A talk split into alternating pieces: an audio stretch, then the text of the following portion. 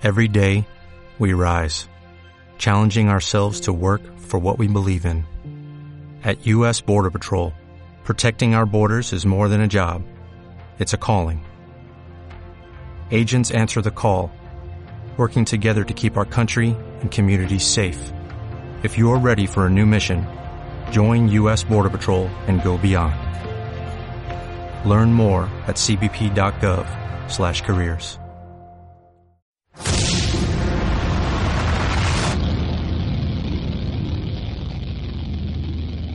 Bienvenidos a Boxbox Podcast.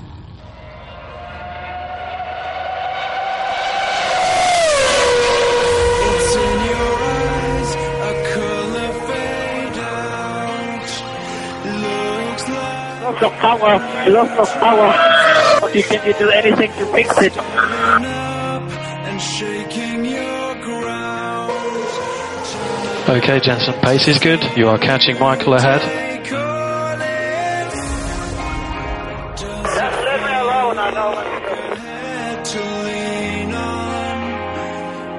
I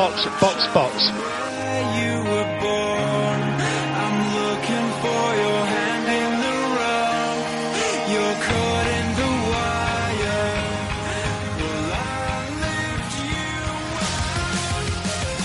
Hola a todos.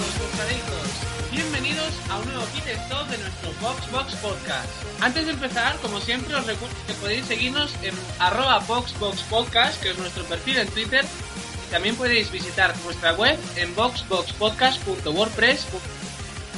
Esta es nuestro, nuestra octava parada en boxes que viene además tras el Gran Premio de Mónaco. La sexta cita del Mundial ha dado mucho que hablar, tanto por lo deportivo como por lo extradeportivo, con el asunto de test de Mercedes, Mercedes y Pirelli. Para hablar de todo ello y mucho más, cuento con la presencia de un equipo de mecánicos excepcionales, el cual os voy a presentar pues ya mismo. Vamos a empezar con el tema desde, desde ya. Y ellos son el equipo de Fórmula F1.es, que hoy tiene una baja, hoy no tenemos a Oscar con nosotros, pero sí tenemos con nosotros a John Emparan, ¿qué tal? Hola, muy bien. Nada, aquí cansado ya de, este mal tiempo, a ver si con ganas de que aparezca el sol y nada, vamos a hablar un poco de Fórmula 1. Pues vamos a hablar un poco de Fórmula 1 mientras sonríe el sol, que parece que, que, que- que está primavera. Eh, además, por el equipo de, de F1.com, Andrés Méndez y... Ay, que te nombro mal. Andrés Méndez y Héctor Clausel, ¿qué tal chicos? Bien, bien, aquí, como siempre, el mejor equipo, pues tiene que estar aquí. Por mi parte, de nuevo un placer poder estar una semana más aquí hablando de Fórmula 1 que tanto nos gusta después de este gran premio un tanto aburrido. bueno, ya, Héctor ya empieza, no, no los apartados. Pues nada, un placer chicos también contar con, con Héctor, con Andrés y con su ego, que se ocupa más que todos. Está, hoy no está Oscar, pues ya estamos. Claro, lo rellenas tú ahí, está muy bien, está muy bien. Y por último, el, el equipo de F1aldia.com, que aunque digan los de F1.com que son los mejores, pues obviamente no. Porque si no, pues estarían ellos eh, presentados como los últimos y, y sin embargo estamos nosotros porque somos los mejores, los que más destacamos. Pablo Grau, director de la web, eh, ¿qué tal Pablo? Bueno, pues aquí a ver si damos un poco de caña a, a este ego que estoy viendo por aquí. El Lego, el cuchillos de- por allá. Afilando cuchillos. Y bueno, después de presentar a todos ellos, pues un servidor que también pertenezco al equipo de f1aldia.com. Soy Ángel Pino, redactor de la web y jefe de este box. Aunque bueno, ya habéis venido comprobando que de jefe tengo poco. Dicho todo esto, vamos a empezar. Y esta vez vamos a cambiar un poco algunas cosillas porque tanto ha dado de sí el Gran Premio de Mónaco y, como decía antes, lo extradeportivo del Gran Premio de Mónaco que vamos a variar un poco el esquema e incluso los apartados del mismo. Vamos a empezar en medio con titulares con el post GP del Gran Premio de Mónaco. Bueno chicos, el Gran Premio de Mónaco. Ya he escuchado por ahí alguna opinión anticipada de lo que para vosotros fue el Gran Premio de Mónaco. He escuchado El gran aburrido. truño. bueno, Pablo El decide- gran truño de Mónaco. el Gran Truño de Mónaco. Es la nueva denominación que propone Pablo para el Gran Premio de Mónaco. ¿Qué opináis todos vosotros? 2013, ojo, ojo. De 2013, ¿eh? Que ha habido carrerones. No vaya a ser que luego me caigan a mí... Venga. No, no creo que te No, caiga no, nada. 2013, 2013. Andrés, ¿tú qué piensas? Que te escucho por ahí susurrar. No, a ver, realmente Mónaco ya antes de que empiece la carrera ya sabes que si no pasa nada extraño, que bueno, suele pasar siempre algo, pero si no pasa nada extraño sabes que vas a ver eh, coches uno detrás de otro durante 78 vueltas. Y que bueno, puede, pueden cambiar las posiciones, pero van a seguir uno detrás de otro. Entonces, pues bueno, hasta que no salieron los safety car y, y se pegó el hostiazo del siglo Pastor Maldonado, pues no vimos un poquito de acción, aunque con ese golpe eh, también nos, que- la, no- nos la quitaron al, al cambiar los neumáticos en, en parrilla, que yo es algo que eso quitaría absolutamente. Pero bueno, no sé, Mónaco es especial por muchas otras cosas más allá de la carrera, entonces con eso ya convivimos. Bueno, pues 78 vueltas, tras las cuales eh, vimos ganar a Nico Rosberg con su Mercedes después de haber impuesto un ritmo bastante lento en las primeras etapas de la carrera.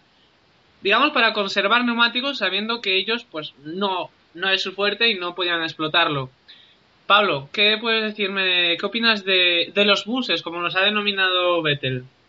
Sí, sí, sí. Pues a ver, eh, estoy totalmente de acuerdo con lo que ha dicho Andrés. El tema de que hasta que no hasta que no salió el safety car de, de Maldonado, digamos, no vimos un poco de acción en pista o, o el accidente de masa que luego hablaremos, etcétera. Las primeras 30 vueltas, creo que fueron, 30 y 30, 30 y poco, fueron un coñazo. O sea, es que fueron un coñazo.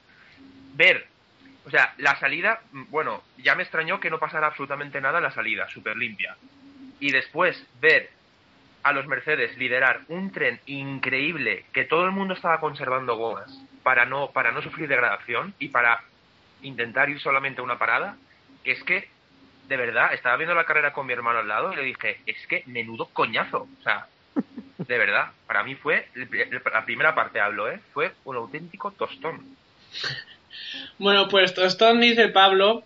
ha quedado, ha eh, quedado claro no Ha quedado Sí, bastante sí, claro. sí. Yo creo que la, la nueva denominación de Pablo ha quedado bien, bien grabada en nuestras mentes. El gran. Eh, ¿Has dicho tostón de Mónaco? ¿Cómo era? El gran truño de Mónaco, es cierto, sí.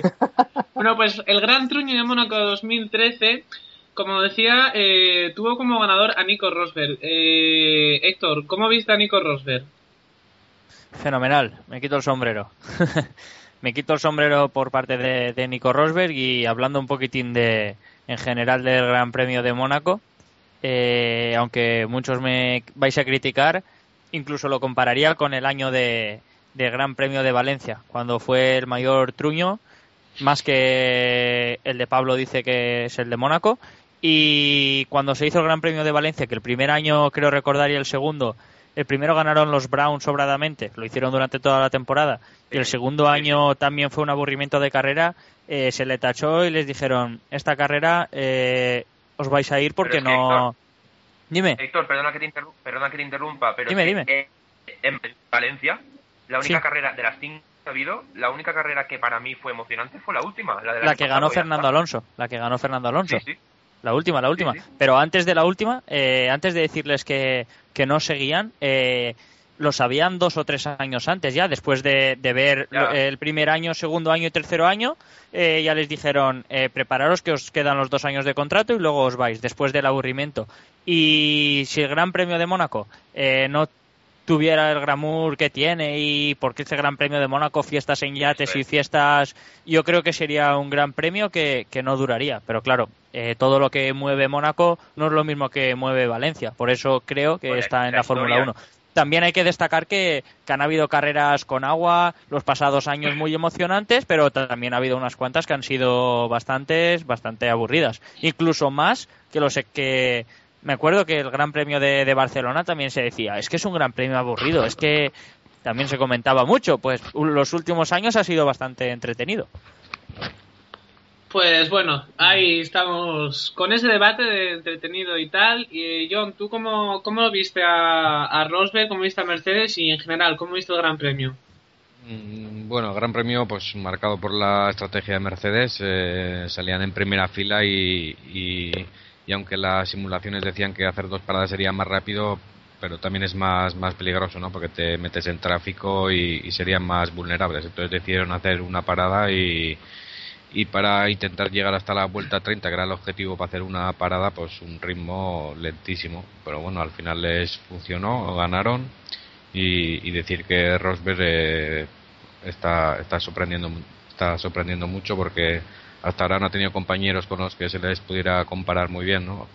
Antes tenía a Schumacher, cuando le pusieron a Schumacher de compañero todos decían que le machacaría en Michael, pero, pero luego no fue así, pero bueno, se decía que igual después de estar tres años inactivo, pues había perdido pues un poco de manos, ¿no? Schumacher, pero ahora está con Hamilton, lleva tres poles seguidas, le está, le está dando caña a Hamilton y, y se está comprobando que es un pilotazo muy, muy grande. Sí, señor. Bien dicho. Sí, sí. Eh, totalmente, de acuerdo, Andrés. ¿Tienes algo que, que objetar a lo que ha dicho John? No, objetar para nada. Eh, Sí, pero sí que quería añadir que realmente a, a, lo que ha dicho del tema de la estrategia, eh, Mercedes eh, falló en la estrategia con, con, Hamilton. Porque cuando salió, bueno, cuando estaba a punto de salir el, el safety car, que fue ese poquito de suerte que tuvieron en Red Bull, porque bueno, por mucha previsión que puedas tener de que pueda salir un safety car, has tenido esa suerte de entrar, porque también lo habían hecho los demás, mmm, preveyendo que iba a salir el safety y todavía no salió. Entonces fallaron en la estrategia, o, o falló Hamilton, una de dos, porque dejó muchísimo espacio eh, con, con, Nico, al que tenía a, a, tres segundos, y dejó muchísimo espacio en la última parte del circuito mmm, para intentar no pegarse a él en, en, en la parada en boxes y no perder todavía más tiempo pero dejó tanto que es que los mecánicos, después de que se fuese Rosberg, le estaban esperando tranquilamente en el, pit. Entonces eh, perdió un tiempo precioso que le hizo quedar fuera de, del podio. Y eso fue un, un, desastre para Fernando Alonso y sus intereses al, al quedarse Sebastián Vettel segundo cuando estaba tercero. Bueno, pues ya que sacamos el tema de Fernando Alonso y después de, de haber hablado de Nico Rosberg, que, que al igual que, John, yo pienso lo mismo, que eh, hizo una, carrera y además hay que valorar, que después de tantas de tantas resalidas y tantas eh, salidas eh, después de safety cars y después de, de otras salidas después de una bandera roja consiguió en todo momento mantener a, a, a Vettel la distancia que, que, parecía que el pobre se quedaba un poco dormido. Así que la verdad que en ese sentido muy bien bueno pues hablando de Fernando Alonso como decía vamos a hablar un poco de brevemente de, del fin de semana de Ferrari que dejó bastante que desear eh, en todos los sentidos. Vimos a un Fernando Alonso eh, que dejaba las puertas abiertas, eh, no tenía ritmo, decía él, no, no, tuvimos ritmo. Y también vimos a un Massa que se estrió dos veces en el mismo sitio, en el mismo, en el fin de semana. A posteriori han dicho que, que era un fallo técnico. ¿Qué opináis del fin de semana de Ferrari? ¿Ambas veces fallo técnico? No, sí, la, al... no, no, la, primera no. La, la primera, no. la primera del piloto, Ah, la de los libres claro. 3. Sí, la primera fue. Bueno, pues yo quiero. Dime, sí, habla, habla, Ángel. No, no, que decía que la primera, ellos lo que decían es un bache que, que había justo en la frenada sí. y que. En fin. Mala suerte, vaya. Pues yo quiero hablar sobre eh, el ritmo de, de, Ferrari. Sí que es verdad que se esperaban estar un poquitín más arriba y no arrastrándose por las pistas como, como estuvieron. Eh, pero también dentro de, de lo malo, eh, hay que destacar eh, la mentalidad de Fernando Alonso de que me pasa Sergio Pérez, lo dejo pasar y voy a mi ritmo. Creo que Raikkonen eso no lo tuvo y la diferencia fue que Alonso sumó seis puntos mientras Raikkonen al entrar en, en, la pelea con Sergio Pérez tuvo que, que, abandonar. Por eso creo que dentro de Fernando Alonso, aunque el ritmo era lamentable, eh, lo hizo bien. El dejar pasar y ir a mi ritmo y que me pasen los menos posibles y fuera fuera accidentes y no quedar no quedar en, en problemas. Aunque Kimi Raikkonen quedó décimo que antes he dicho que, que abandonó. Pero bueno eh, antes que seis puntos sí, bueno, eh, Raikkonen perdió, se quedó con uno. bueno, perdió esas opciones de, de, puntuar de sacarle puntos también a, a Fernando. Y al final quedó por detrás sí bueno. Pero sí, yo cogiendo todo lo que ha contado Héctor, sí que, vamos a ver, ya después de que gane Fernando, ya siempre se espera que Ferrari vaya a ganar todas las carreras, que eso también es algo que no debería, no debería ser así. Pero, pero sí, mm, creo que, que pensó en el campeonato. Yo desde casa decía, madre mía, tírate ahí, busca un hueco, pero claro, eh, si estás pensando en el campeonato no puedes hacer lo que, como ha dicho él mismo, eh, como hacía cuando estaba en Renault en su segunda época, cuando no tenía nada que perder, podía buscar adelantamientos imposibles que, que no iba a perder nada. Pero en cambio ahora, si estás pensando en el campeonato, estos seis puntos eh, al final puedes eh, acordarte de ellos. No, y además que yo, eh, la verdad que en, en ningún momento veía que, que él tuviera posibilidad de, de buscar ningún hueco, porque cuando Sí. llegaba a la parte de, del- de la chicane del, del puerto, saliendo del túnel, ahí siempre perdía muchísima tracción y no, eh, no llegaba a posibilidades de apurar la frenada. Y lo mismo pasa, bueno, en- Loebes a lo mejor es el único sitio donde se podía tirar, pero simple- no lo hacías. Es cierto que ahí sí que no, Pero es que- no buscaba riesgos. Pero es que Ángel, mira, me gusta que hayas nombrado lo es porque yo estaba de acuerdo con lo que estaban comentando Andrés y, y Héctor sobre que Alonso estaba pensando en el campeonato y, y prefería no arriesgar en Mónaco porque podría, podría haberse llevado un cero, un abandono. Pero sí que es cierto, y, y comentando a ver si lo visteis también vosotros así, que en la zona de Loes, eh, yo creo que le, le veía que, que, eh, conforme llegaba, cogía el exterior demasiado, de- demasiado por fuera. O sea, yo creo que Sí. dejaba un interior que, Sí, era demasiado Baton. amplio. Entonces, claro, tanto Sutil como Baton, sí. bueno, Pérez porque le pasó en la bajada del túnel, pero eh, Sutil y Baton hicieron, venga, me dejas la puerta, pues paso. Claro, una claro. cosa es que no te arriesgues. Otra cosa es- no, hombre, una cosa es que no te Sí, sí. arriesgues, pero, pero no dejes la puerta abierta. Ahí en Loebes a mí me dio la sensación como si la dirección no le girara tanto como a los demás coches, como si no pudiera Algo así. cerrar la Sí, sí, dirección como los demás y tenía que hacer una trazada más abierta, así no será un poco raro. No sé si tendría algún problema o algo. Sí, extraño la verdad que era. En fin, bueno, no fue un fin de semana para Ferrari, desde luego. Eh, un fin de semana que, contrasta un poco con el, con el último que hubo en, Barcelona y, a raíz de ahí, pues las declaraciones de, de Stefano Domenicali, ¿no? Que decía mm, que esta temporada estaba estaba siendo como una montaña rusa de emociones. Bueno, y por último, vamos a pasar a, a, quien puso un poquito la sal, además de Adrián Sutil, pero Adrián Sutil sin llamar tanto la atención, quien puso la sal a este gran premio, eh, como decía Pablo, este truño, gran truño de Mónaco 2013, que yo lo- Eh, muy bien, muy bien. a mi punto de vista, a mí incluso la primera parte me parecía, me parecía entretenida, pero vamos, yo es que me entretengo con, con bastante poco, soy más simple, soy más simple que una meba. Pero bueno, eh, como iba diciendo, que nos perdemos el hilo. Quien puso la sal fue Sergio Pérez con esos adelantamientos in extremis, que además provocaron que Alonso tuviera que cederle la posición por saltarse a chica. Chicos, ¿qué opináis de Sergio Pérez? Su comportamiento en Mónaco, vaya, ¿no? Tampoco hay que, ahora crucificarle por Em- todo ello. Empiezo yo, Empieza, empieza. Yo, si Empieza, queréis, que voy, a, Pablo. voy a ser muy claro. Voy a ser muy Venga. claro. Eh, me quedé flipando cuando adelantó a Baton, chapó, porque de verdad que lo hizo genial. Quizás, quizás eh, arriesgó un pelín al ser compañero de equipo, pero en serio, me quité el sombrero. Ahora bien, tanto tanto con tanto en el momento de Kimi, aunque es cierto que Kimi cerró un poco, como, como cuando intentaba empujar a Alonso, eso de pasarse la chicane, porque, porque él se quejó de que Alonso se saltó la chicane, pero es que él se la saltó como 300 veces. O sea, venga. Eh, y después, si os acordáis, cuando abandonó, eh, estuvo a punto de llevarse de por medio a Baton. O sea, no sé qué hizo, que, que en Sí, vez de... se fue recto. hizo No sé si fue porque se le paró el coche de repente, pero es que estuvo a punto de arruinar también la carrera de Baton.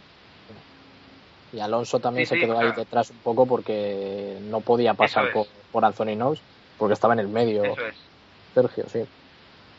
Entonces, Pero- resumiendo, chapó el levantamiento a Baton, de verdad, pero a partir de ahí creo que creo que abusó un poco y, y- y yo no sé ni cómo se estrelló, no sé ni cómo nos estrelló antes, ¿eh? De- es que lo veía súper agresivo. Sí, bueno, al- el equipo McLaren ya le dijo, después de las primeras carreras, le dijo que tenía que ser un poco más incisivo.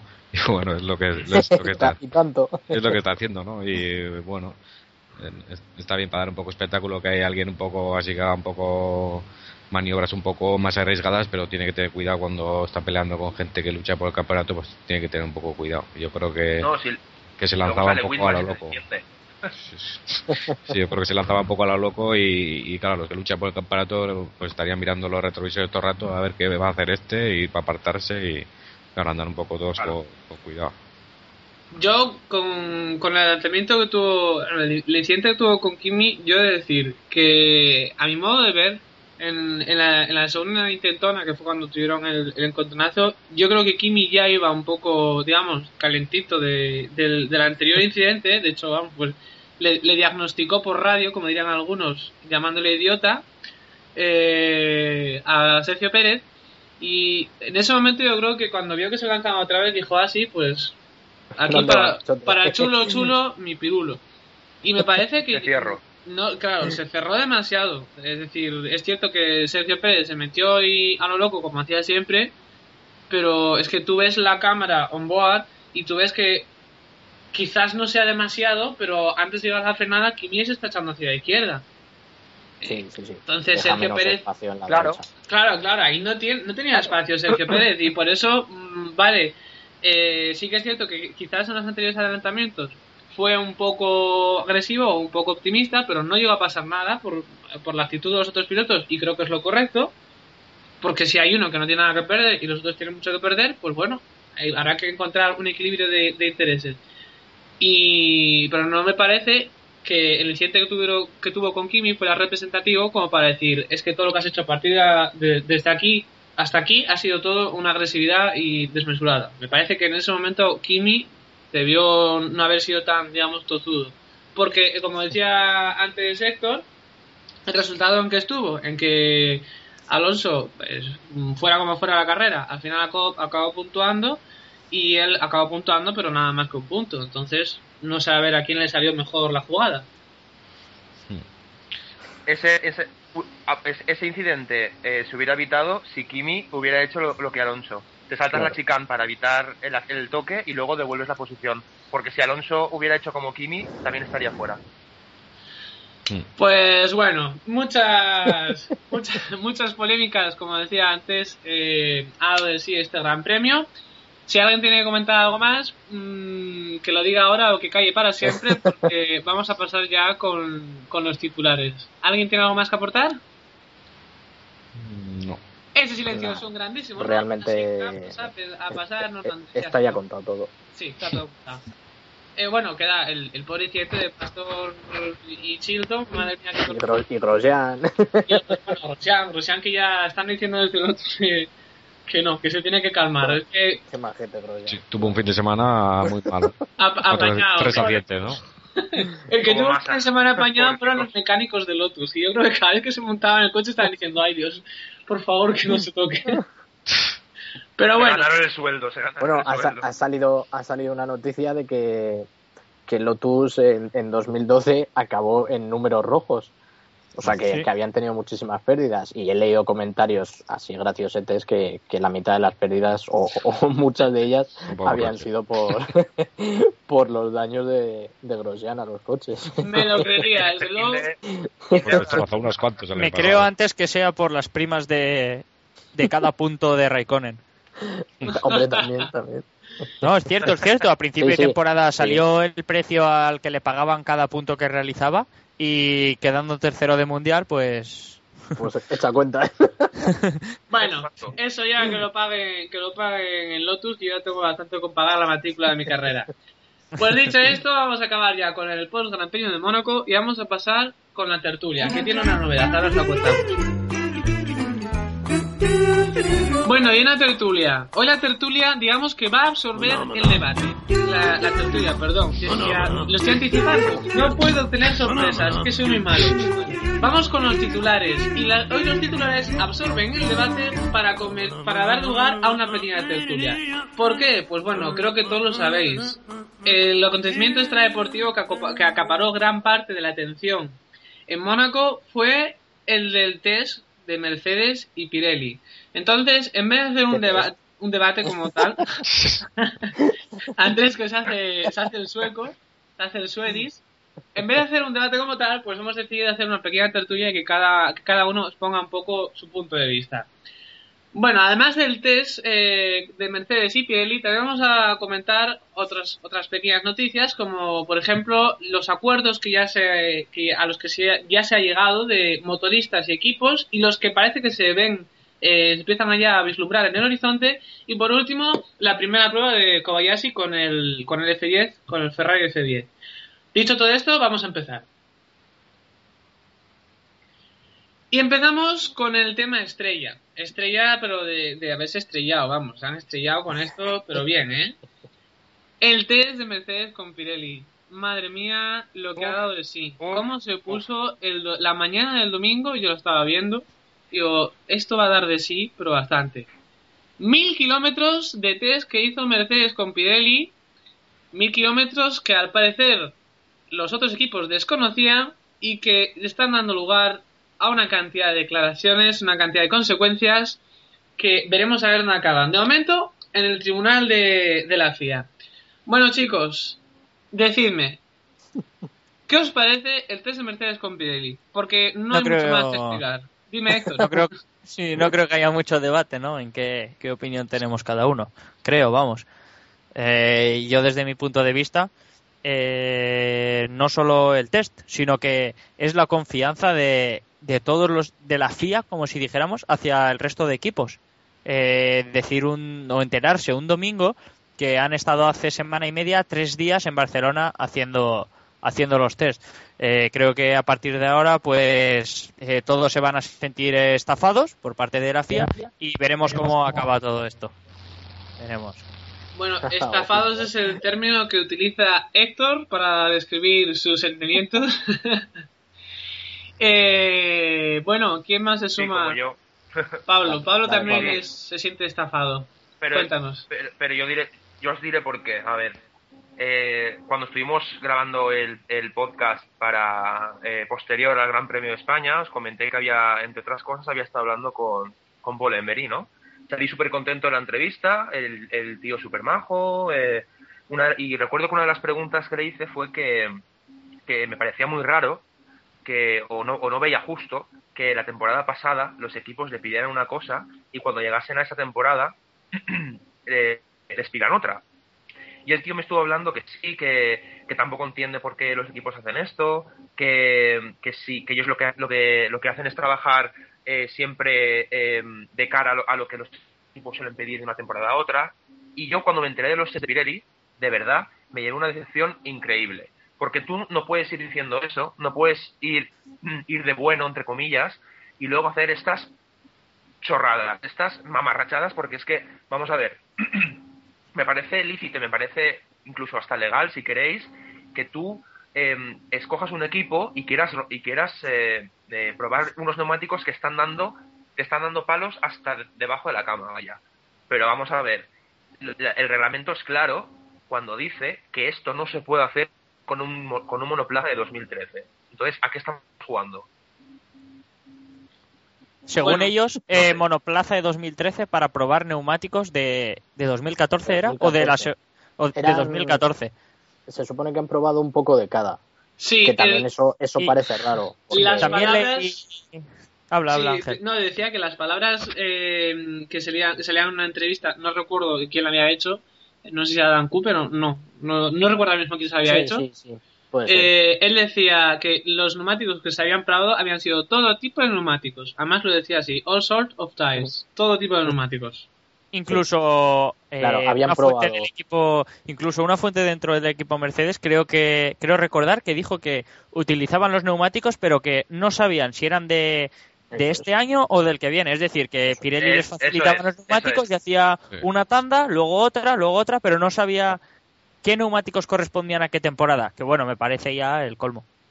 Sí, se han dicho muchas, muchas tonterías, como que no han logrado ninguna ganancia, joder. Si haciendo mil kilómetros con el coche este año con Hamilton y Rosberg, si no aprendes nada, vamos. Hoy en día eso, es- es decir una tontería como un campano, vamos. Red Bull dejó caer que desde Barcelona a Mónaco habían mejorado un segundo. Pues, pues en mil kilómetros un equipo Fórmula 1 mejora muchísimo un coche. Bueno, ver, eh, ese dato, claro. ese dato sí que es real, pero ya no por este test, si- sino en general. O sea, el dato era que ellos cuando hacen test normales y corrientes en pretemporada, en tres días pueden mejorar un segundo eh, por vuelta de lo que tenían antes de empezar los test. Eh, que hayan mejorado eso, eh, puede ser.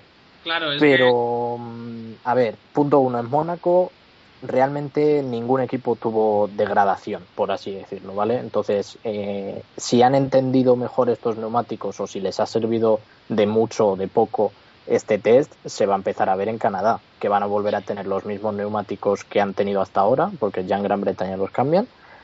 Y en ese Gran Premio se verá, se verá si, si han mejorado tanto o no. Si han mejorado, la cosa mm, se va a poner fea porque, claro, has metido en la lucha a unos tíos que no tendrían por qué estar porque no habían hecho el trabajo. Que a lo mejor estaban cuando metiesen los neumáticos de Gran Bretaña, que volvería a haber mosqueos. Pero les has dado un test que tenías que haber dado la oportunidad a todos. Ya, yo ya no digo que no se haga este test, porque lo que dijeron en un principio fue, sí, sí, eh, a nosotros vino Pirelli y nos dijo, oye, mira, como sois el equipo que más problemas tiene, sois el que más datos nos va a dar para poder mejorar. Correcto, hasta ahí muy bien. Entonces dijo Mercedes, vale, vamos a hablar con la FIA y si están de acuerdo, se hace y punto. Entonces, lo que me parece extrañísimo es que cojan y digan, oye, que vamos a hacer un test con Pirelli con, lo, con el coche de 2013 y los neumáticos, los que ellos quieran, los de este año, los del que viene o los de dentro de cinco. Y les digan en la FIA, ah, sí, sí, vale, vale, venga, para allá. Y que no digan nada a los demás equipos. Luego, claro, se vio que no, que les dijeron que iban a hacer un test, punto y final. Ahí está Y luego, y luego ellos ya decidieron con qué coche y con qué pilotos, porque tampoco pueden hacer los test, este tipo de test, los pilotos oficiales. Entonces Claro. a mí no me parece mal que hayan usado el de 2013, pero lo tenían que haber podido hacer todos en ese mismo día. Porque ahora que van a hacer? ¿Una sanción a, a Mercedes o coger y decir, bueno, pues venga, ahora pueden hacer el test todos? Mm, Sabéis, sabéis que sabes, las cosas no se hacen así, O sea, claro. A ver, el- Ahora va a ser la, test para Ferrari, test para Red Bull, test para tal. la secuencia Es que no es un día, ¿eh? No, no es un Claro, día, son son tres, tres, días son tres enteros, días. que Claro. es una tercera parte de lo que se vio en pretemporada. Hemos Claro. echado cuentas Pablo y yo esta mañana y en Barcelona eran eh, ¿cuántos eran? Eh, tres, tres grandes tres grandes premios de España premios. y, Sí, más de tres. y un poco más así de regalo. Más. Sí, sí, unos 79 de regalo. Unos 79 de, de regalo. La secuencia de acontecimientos ¿eh, Claro, son parece, muchos. Sí, decía que la secuencia de acontecimientos parece ser que antes de empezar ya la temporada, o sí, aproximadamente antes de empezar la, temporada, Pirelli ya escribí, eh, consultó a la FIA sobre la posibilidad de, de hacer un, un test. eh, la, la FIA le dijo que correcto, pero que tenía que tendría que avisar al resto de los equipos o que tendría que proponerse al resto de los equipos. Y según dice la FIA, ellos mm, desde ese momento no volvieron a, a tener ningún tipo de comunicación o notificación desde Pirelli. Entonces, lo que se presupone es que Pirelli, que previamente, según dicen ellos, habían enviado, habían ofrecido la posibilidad a todos los equipos y algunos se han contestado, otros no, pues escogió a Mercedes. Hombre, como dice la lógica, si tienes problemas de degradación, pues eh, escoges al equipo que más degradación y más problemas está dando en ese sentido. Entonces, yo desde mi punto de vista, lo que veo es que lo que ha hecho mal Pirelli quizás es en el apartado de, de la comunicación, de decir, "Mm, no lo hemos llevado como deberíamos haberlo llevado, no lo hemos dicho, una vez que ya habíamos determinado a quién, se lo íbamos- a quién habíamos escogido y en qué condiciones lo íbamos a hacer, eso no lo dijeron. También es cierto, como decía Paul Henry, que si se ponen a decirlo, desde que lo dicen hasta que lo hacen, seis meses. Y aquí hay que echarle un poquito de culpa a los equipos. Es decir, los equipos piden una cosa. Eh, querían, no querían neumáticos como los años pasados porque ya eh, se, se estaban acostumbrando Sí, porque no. exactamente y no daban juego. Entonces querían más agresivos. Pirelli era más agresivos. Llega el inicio de la temporada y vemos que, son, que para algunos equipos son demasiado agresivos. Y entonces se quejan. El problema en que está, en que Pirelli tiene que desarrollar estos neumáticos con un coche que está ligeramente anticuado. Es decir, no, no, eh, no se corresponde con lo que estamos viendo ahora mismo. Pero ningún equipo quiere poner, no, no- ninguno quiere dar su brazo a torcer ni ninguno está dispuesto a ayudar. Entonces Pirelli se encuentra en un callejón sin salida. Y, Pire- y, Pirelli que dice, bueno, pues me voy a apañar como puedo. Que no lo ha manejado de todo bien, sí. Pero que esto no es nada más que consecuencia de una mala gestión, una mala coordinación entre todos los equipos por querer proteger dema- con demasiado celo sus intereses. Es decir, eh, es dámelo todo, pero yo no te voy a dar nada. No, no, no pidas eso. Y así como parte de la culpa el de Pirelli ha sido en ese sentido, pues obviamente mm, Mercedes y Ross Brown no, mm, ya sabemos que Ross Brown no se caracteriza por desaprovechar un- una oportunidad. En cuanto vio que se podía subir al tren, dijo, me subo al tren y subo a toda mi familia con todos los bártulos. Y ahí pues sí, que hay que tomar, de- eh, digamos, algún tipo de, de, de, de- de- de sanción o, o- o lo que sea para, para Pirelli.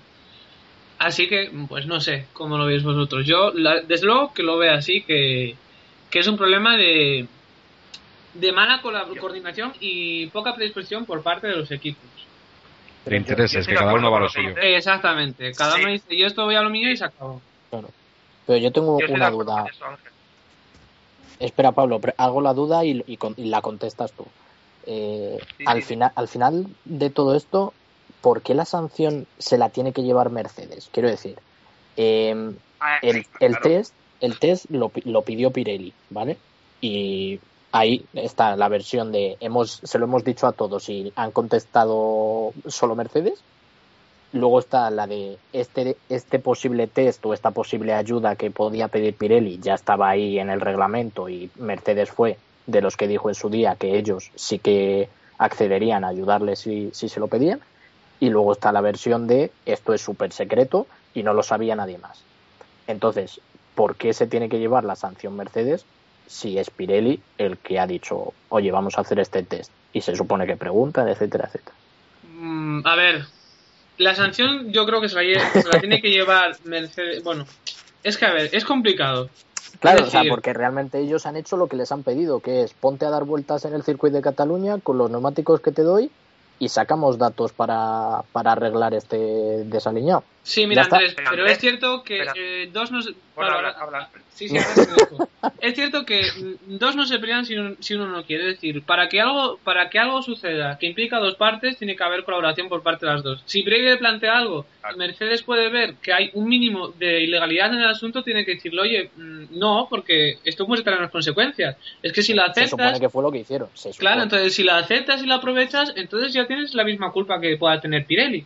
Que por qué Pirelli no puede, a lo mejor no puede tener eh, las consecuencias, no, no, no puede tener tantas repercus- repercusiones o no las, no las vaya a tener. Hombre, es que Pirelli, mm, voy a decir una cosa, se está jugando muchísima imagen de marca en la Fórmula 1.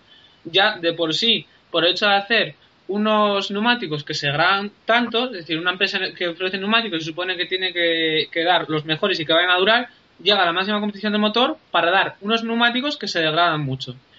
Si además de eso, encima, por intentar solucionar el, problema, eh, le vas a imponer una sanción al suministrador oficial de la Fórmula 1, Pirelli va a acabar diciendo, pues mira, yo de aquí me largo y ya está. Re- respondo y, ya, os dejo hablar a los demás.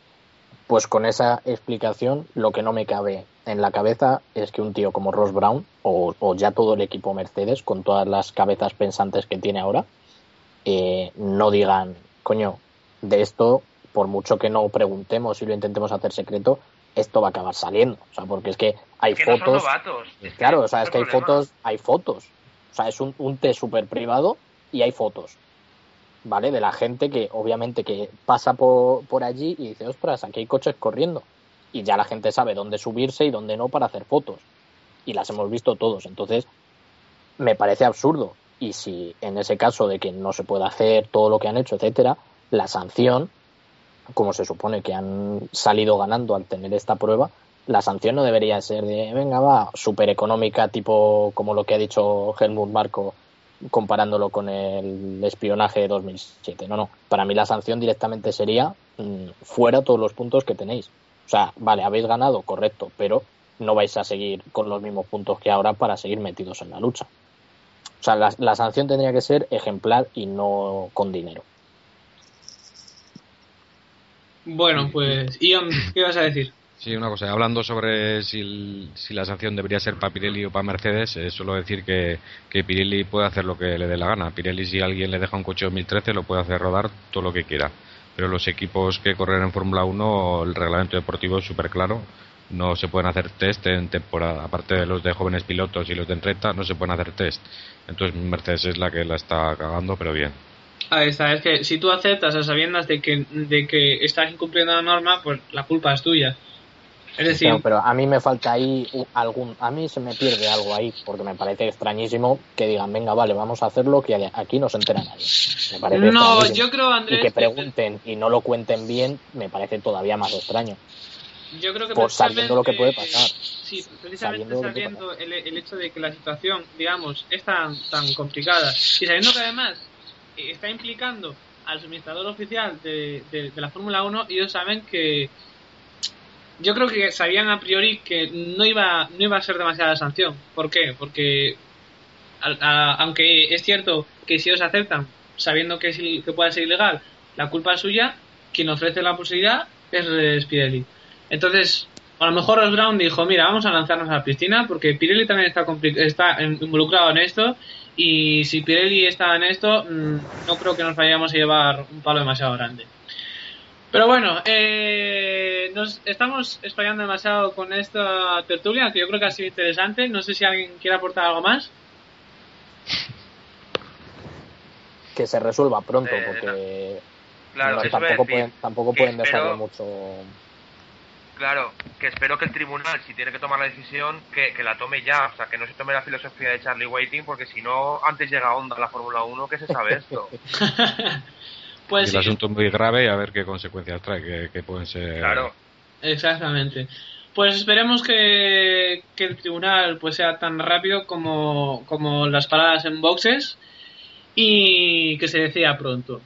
Pues chicos, dicho todo esto, mm, ¿qué os parece si nombro yo mm, rápidamente los titulares, los otros titulares que quedan y pasamos ya a la sección técnica para no explayarnos demasiado?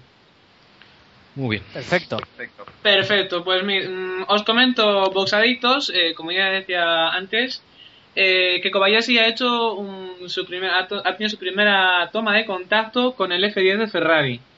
Eh, ya sabéis que Kobayashi pues está involucrado con, con el equipo en, en, otras competiciones y bueno, pues esta es su primera toma de contacto, su, su primera prueba con, con un Fórmula 1. Y por último, eh, los acuerdos de motores. Esto ya empieza a moverse. Se ve que, que en 2014 pues, llega un cambio importante en, esta, en este sentido. Y ya vimos en Mónaco que Toro Rosso anunció eh, que iba a cambiar, con, iba a pasar de utilizar motores Ferrari a utilizar motores Renault y así se unifica un poco, digamos, eh, la estrategia de marca con respecto a Red Bull. Y se habla de Marussia y Ferrari, lo cual es bastante lógico después de la llegada de Bianchi al equipo. Y por último, Williams y Mercedes, que ya han afirmado que están en conversaciones. Dicho todo esto, chicos, no queda nada más que comentar de titulares y vamos con la sección de técnica. Bueno, y en sección técnica, por fin, por fin, después de dos grandes premios, tenemos a nuestros dos colaboradores juntos, John y Héctor. Chicos, ¿de qué nos vais a hablar hoy? De las novedades ausentes de Mónaco.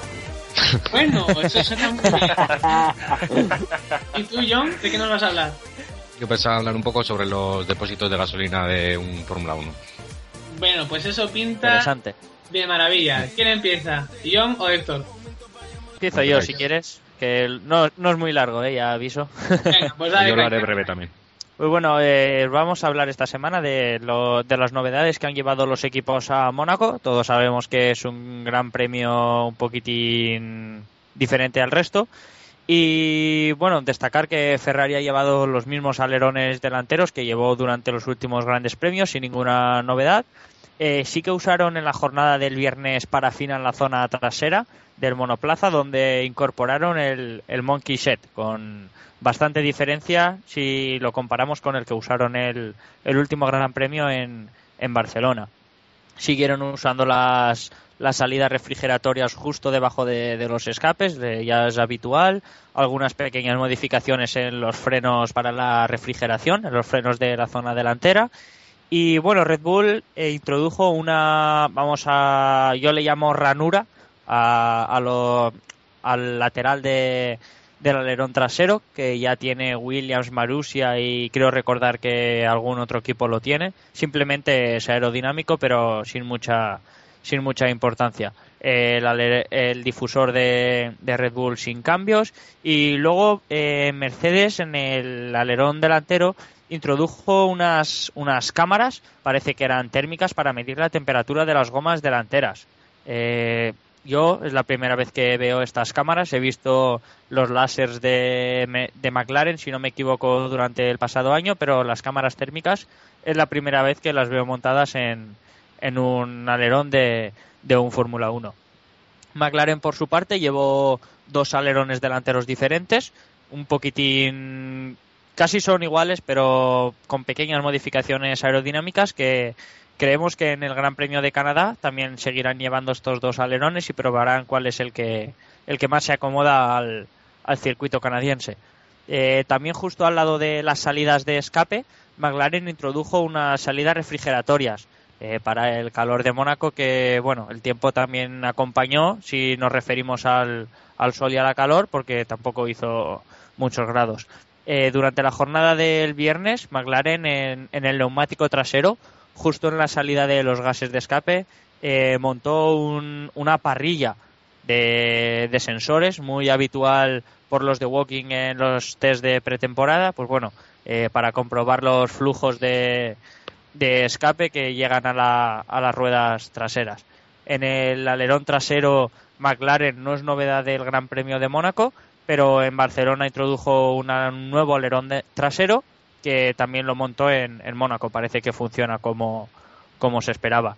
Eh, el más llamativo quizá fue Williams, que montó el, el morro del pasado año con el, con el famoso salto o morro de pato y también montó el de este año. Finalmente optaron por usar el de este año y simplemente se quedó en, en comprobaciones cuando montaron el, el del pasado año. Eh, varios alerones delanteros también para Williams que usaron el habitual y Caterham que recordar que se clasificó para la Q2 eh, llevó de un nuevo alerón delantero también que parece funciona como se esperaba y, y por primera vez durante el año eh, le facilitó las cosas para clasificarse en Q2. El resto de equipos pues siguen trabajando y pero en este Gran Premio pocas novedades como se, se ha podido comprobar, más pruebas que, que novedades en sí importantes. Esperemos en Canadá poder ver muchas más cosas. Bueno, pues el resumen que nos acaba de hacer Héctor, muy bueno de, de todas eh, las novedades técnicas de los equipos. A ver si en Canadá sí que vemos más cosas, teniendo en cuenta de que, bueno, es un circuito más propicio para, fino, fino, ¿eh? para hacer pruebas. Ha estado fino, fino, filipino aquí el amigo, Sí, ¿eh? sí. Vamos. Bueno, ya... Con el salto y... Con el salto, el salto de Williams. Sí. Sí, sí, ha sido vacilado muy, bien ahí. ¿Cómo, ¿Cómo está aquí Héctor, eh? Qué graciosillo. Ay, ay. Tienes tú que haga la sección técnica, a ver qué dice. bueno, dicho Ahora todo le, dejo el esto, turno a John. le dejo el turno a John. Bayón con los depósitos de gasolina. A ver, cuéntanos. Si consumen tanto como los de un coche normal. Bueno, los, sobre los depósitos de gasolina en Fórmula 1, pues actualmente no se habla mucho y eso es muy buena señal. Pues uno, porque no da ningún problema y, al comienzo de un gran premio lleva cada uno 160 kilos de, de combustible. Es una barbaridad. Y segundo, que es más importante, porque los coches ya no se incendian, ¿no? Eh, hace muchos años históricamente los depósitos de gasolina estaban hechos, eran tanques metálicos que muchas veces se rompían en accidentes y causaban incendios impresionantes, ¿no? Pero desde el incendio de Gerard Berger en, en Imola en el 89, pues desde entonces ningún depósito se ha roto y, y no ha habido incendios por este motivo. O sea que es, es uno de los mayores avances en, en seguridad de la Fórmula 1. Eh, los depósitos van montados en el monocasco entre la espalda del piloto y el motor y deben cumplir normas muy estrictas de, de la FIA. ¿no? Actualmente solo hay un proveedor de depósitos que esté aprobado por la Federación. Es un fabricante que se llama ATL. Están hechos en Kevlar y están recubiertos de una goma que es resistente a disparos de bala. Es muy, muy fuerte y muy flexible. Y una cosa muy, muy interesante es que en su interior, en el interior del depósito, hay muchos compartimentos. Eh, estos compartimentos están ahí porque son necesarios porque cuando el depósito no está lleno el- la gasolina tendería a moverse mucho en su interior, ¿no? Pues en frenadas, en curvas y en, en aceleraciones. Y estos movimientos pues causarían dos problemas. Por un lado que el peso del combustible moviéndose altera- alteraría el equilibrio del coche y por otro lado que, que esos movimientos podrían dejar en algunos momentos la bomba en vacío sin combustible, con lo que el motor fallaría. Em, para evitar que la, que la bomba se quede sin combustible, a medida que el depósito se va vaciando, el combustible se va dirigiendo por esos compartimentos y, y entre los compartimentos hay puertecillas que solo se abren hacia un lado, o sea, el combustible solo puede ir en un sentido y siempre es hacia abajo y hacia atrás, que es donde está la bomba. O sea que a medida que se van vaciando los compartimentos, eh, toda la gasolina se va quedando al final en el mismo compartimento, que es el último que, que se vacía, ¿no? que está abajo y atrás. La bomba está ahí atrás porque en la aceleración se, se aprovecha el movimiento de la gasolina para llevarlo hacia atrás. Se podría poner adelante aprovechando las frenadas, pero eso sería movimientos más rápidos y más, más bruscos, entonces prefieren ponerlo atrás que es, que es más seguro.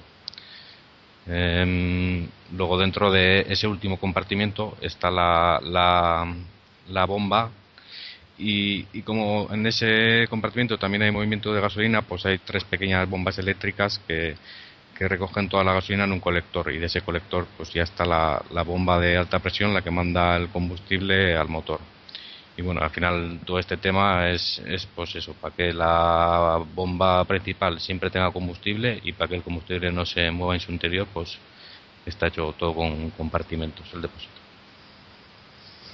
Bueno, bueno, bueno, bueno. Madre mía. Es que este, este chico, las cosas que nos trae todos los días, yo me quedo flipando. Además, de esas cosas que nunca te paras a pensar, ¿eh? Es que es como, como cuando eres pequeño no, no te pasas a pensar en, en los reyes y dices, nada, aquí están los regalos y ya está. Pues lo mismo, es, ahí está la gasolina y se acabó. Y de repente aquí yo me te cuenta, dice, pues no, eso que está así, con compartimentos y todo, y que, madre mía. Bueno, John, pues muchas gracias. A ¿Qué decías, vosotros. Andrés? que me ha recordado ahora el tema de la gasolina a, a los famosos mm, mensajes por radio a, a los Red Bull para que parasen el coche. Y me, y me ha recordado cuando he hecho lo de los compartimentos y tal eh, lo que le pasó creo que fue a Vettel eh, cuando no dio el mínimo de gasolina pero en Red Bull estaban convencidos de que en general dentro del coche o sea por los conductos etcétera etcétera sí que sí. que hubiesen reunido ese litro. Y, y me ha venido a la cabeza cuando he dicho lo de los compartimentos y tal y cual Sí. y, y claro yo, yo a mí me cuando dijeron eso de no no que es que seguro que hay gasolina pero claro no está en el depósito y es como y qué queréis hacer poner el coche boca abajo y que, que, que vaya goteando o? Venga, Sí. ponle a secar. muy bueno muy bueno Sí, por eso los test suelen, suelen rodar siempre hasta que se para el coche sin gasolina, es para comprobar cuándo se para el motor, cuando, cuán- cuánta gasolina queda en el depósito cuando se para el motor realmente, para hacer luego los cálculos posteriores. Muy Pues bien. muy bien, increíble John, muchas gracias. Héctor, lo mismo te digo, ese resumen maravilloso. Y dicho todo esto, pues vamos a hacer, poner ya punto y final a la sección técnica y comenzamos ya pues, con la despedida, chicos.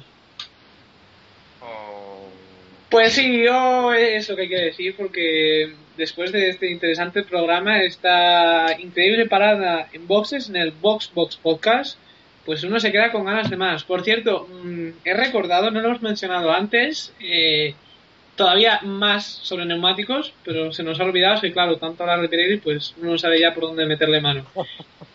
El asunto de que los nuevos neumáticos que se suponía que iban a estar en Canadá ya eh, se van a aplazar hasta Silverstone. Es decir, en Canadá los van a llevar para que los prueben y luego en Silverstone es cuando ya se, se introducirán definitivamente. Pero eso ya lo haremos la semana que viene en el, en el previo de Canadá. Para que no nos juntemos con demasiado tema de neumáticos porque nos vamos a intoxicar. Bueno, chicos. Andrés, ¿qué decías? Es que tienes la, calidad- la- tienes la cualidad de hablar justo cuando estoy hablando yo. eh, Ángel, Ángel, tienes que aprender que Andrés se divide en dos, Andrés y el ego. Y el ego de vez en cuando suelta claro comentarios salta, por salta. no no no Bueno, pues que digo que eso va a traer que va a traer cola porque solo van a tener los los libres 1 y libres 2 de Canadá para probar esos neumáticos y es que va a ser mm, nada lo que van a poder probarlos antes de, de Silverstone que es la siguiente carrera. Y van a llegar todos a ciegas y es que eso va a ser como lo- con los neumáticos del DTM estos nuevos que les han metido que tampoco les dejan probarlos en el circuito solo los pueden usar en carrera pues va a ser un poco un poco igual Pues va, bueno, va a estar vale. divertido porque porque a lo mejor al que mejor le vienen es a, a Marusia y, y gana bien, sí. Yo lo veo. Yo, yo en la porra de, de, la, de la que viene voy a poner a Jules Bianchi de pole, de victoria, vuelta rápida. Va a ser un, un gran challenge. Un gran serio. Sí, sí, va a ser increíble. Bueno, chicos, pues dicho todo esto, no sé si alguien quiere aportar algo más. O que No, no, nosotros, nosotros no. No, no. Bueno. Despedida ya porque ha dado mucho de sí este, este, este pit stop, ¿eh? ha dado mucho de sí, la verdad que teníamos mucho de lo que hablar, sobre todo el tema de Mercedes. Os recuerdo que podéis seguirnos en arroba boxboxpodcast y podéis también dejaros, pues, dejarnos vuestras opiniones sobre lo que opináis de Mercedes, de Pirelli, de, en fin, de todo, de Kobayashi, de, del perro de Hamilton, de todo lo que queráis. Y que también podéis encontrarnos en nuestra web eh, boxboxpodcast.wordpress.com donde están los enlaces a iVoox y a iTunes para poder escuchar el, el programa entero. Pues nada chicos, muchísimas gracias por haber estado con, conmigo y con todos nuestros ti, ¿eh? A, a mí, gracias también. gracias a todos, gracias Andrés, Gracias, chicos, gracias. Gracias, John, por, por tu apartado de, de los depósitos, que ha estado muy interesante. Ya espero con ansia el próximo.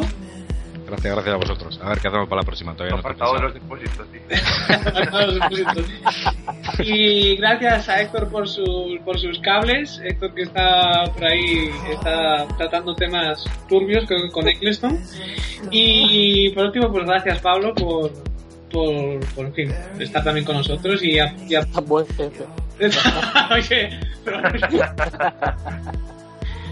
Bueno, ha sido, ha sido un placer analizar este gran truño de Mónaco, que espero que la temporada que viene veamos una carrera en Mónaco como las de Alpine.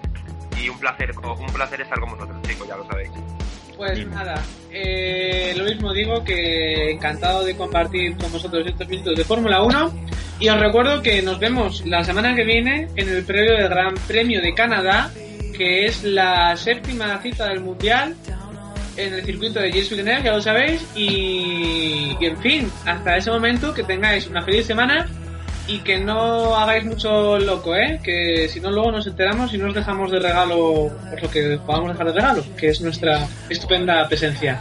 Un saludo Box Adictos y un saludo a todos mis mecánicos. Nos vemos en el próximo Box Box Podcast. Hasta la próxima. Chao.